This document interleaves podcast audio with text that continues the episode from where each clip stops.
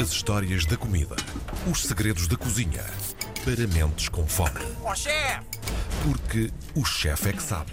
Tiago Emanuel Santos, o homem que sabe tudo sobre a comida, sobre ingredientes, sobre gastronomia, enfim, é alguém que nós queremos ter sempre por perto Ai, sempre. e que temos a sorte de ter por perto à segunda-feira. Olá, Tiago. Bom dia.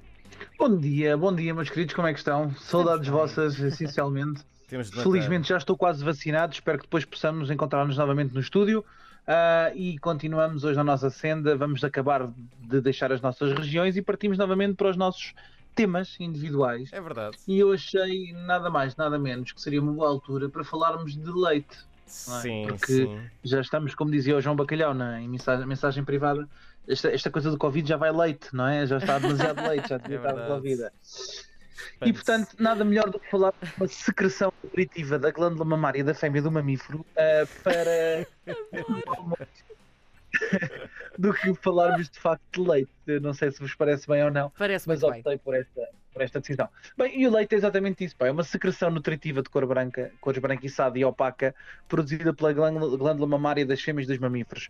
Ah, aliás, há, há quem diga, e quem não, com- não consome leite, que muitas vezes chama-lhe pus de teta de vaca, ah, e às vezes tem razão, porque, porque de facto as tetas de vaca são um bocadinho, são um bocadinho ah, sofrem um pouco com um conjunto bastante alargado de ordenhas que têm que sofrer, e às vezes nós estamos, e há estudos que indicam que nós consumimos pus quando consumimos leite de vaca, ainda que em pequenas condições. Com esta informação bastante nojenta, Sim. vamos continuar dizendo que, é, que este é, o, é, é de facto o único fluido que as crias mamíferos ou bebés, ou, e crias mamíferos, entenda-se também os nossos bebezinhos, não é? Bebés crianças, ingerem até ao desmame. Apesar de que hoje em dia algumas crianças passam a ser alimentadas por outros fluidos, por constatar alergia ao leite, isto também está explicado ah, geneticamente, ah, porque tem a ver com aquilo que é a revolução neolítica e a forma como ah, o povo euroasiático há 6 mil anos atrás domesticou o animal, o que prova que eles Uh, de facto, aqui uma, uma teoria que se chama-se a hipótese do genotipo poupador,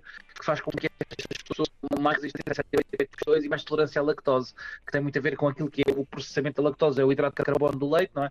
Tem a ver com este processamento. Hoje consumimos leite, a regra, a regra geral de quase todos os mamíferos. Em Portugal, a tradição é comer vaca, ovelha ou cabra, ovelha ou cabra uh, em mais em queijo, cabra já se encontra de facto em leite mas essencialmente vaca, mas também podemos ter produtos de origem de búfala, de cabra, de égua, de camela ou até de porca, não é? Portanto, há leite de porca. Também há leite de porca. Uhum. Portanto, em vários países, ah, um pouco por todo o mundo, consomem-se diferentes tipos de leite. E de burra Ah, não como há? vos estava a dizer, ah, o leite começa a ser consumido há cerca de... Diz, diz, João? De burra não há? De burra também, de burra também, de burra, de égua, de Uhum. asna, ah, que também, também existe.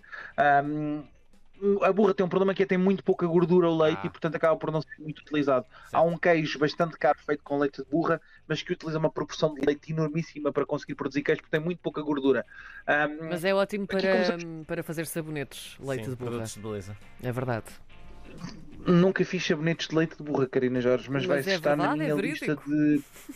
De, de prioridades. Estás-me a fazer lembrar um, um produtor de queijo que eu conheço nos Açores, que uma vez contou-me uma piada muito gira, em que eu estava a perguntar qual é que era o leite que ele tinha e como é que ele via agora a questão da- das intolerâncias à lactose Sim.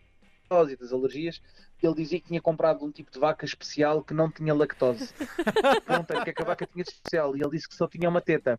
Portanto, na verdade era um boi, não é? E portanto ele estava a gozar comigo. Ah, meu Deus. E ficou a piada. Ficou a piada até hoje. E eu claro que ri, ri imenso da minha estupidez, da minha pergunta como é que o produtor de leite via a questão da intolerância à lactose. E ele Realmente. resolveu dizer que era com o boi. Ah, pronto, enfim, ficamos. Mas, mas estamos? Nós estamos a cerca de 6 mil anos atrás começámos a consumir ahm, leite, leite de vaca, portanto, é muito ligado ao peço daquilo que foram os recoletores, os caçadores-recoletores começaram a fazer, ahm, a fazer a domesticação destes animais e há 9 mil a 8 mil anos atrás, portanto, ainda antes das vacas, já se consumia, consumia leite de cabra e leite de ovelha, portanto, foram para ser consumidos.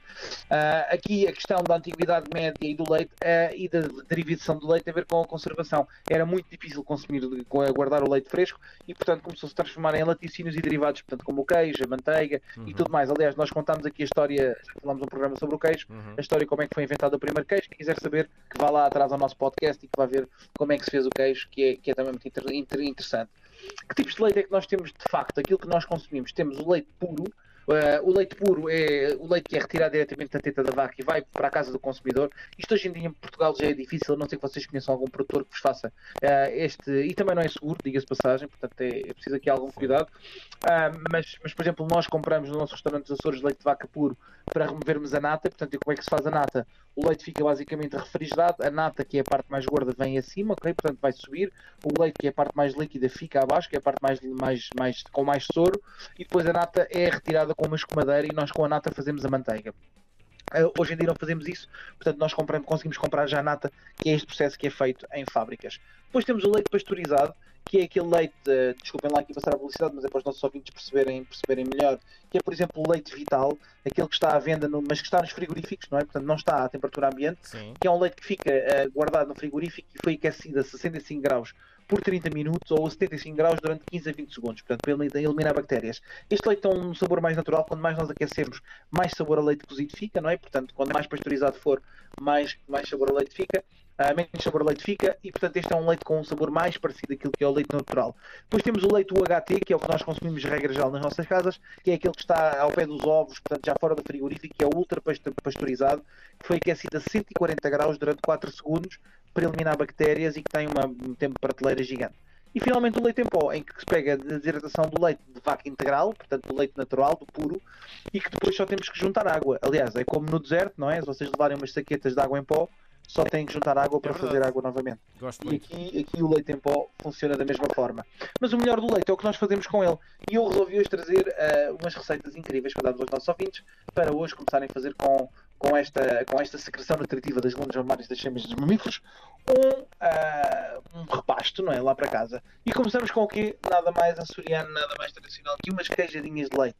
O que é que vamos precisar, João? 500 ml de leite gordo, 210 gramas de açúcar, um pau de canela, uma casca de limão, uma casca de laranja, 100 gramas de manteiga, 4 ovos de tamanho M e 130 gramas de farinha 55 sem fermento. Muito simples. Colocamos ao lume um tacho com leite, açúcar, pó de canela, limão até levantar fervura, portanto fazemos uma infusão desligamos o lume, envolvemos a manteiga e mexemos até derreter, para baixar um pouco a temperatura. A manteiga convém estar bem fria. Retiramos o pó de canela e a casca de limão, juntamos os ovos um a um, muito devagar e sempre a bater.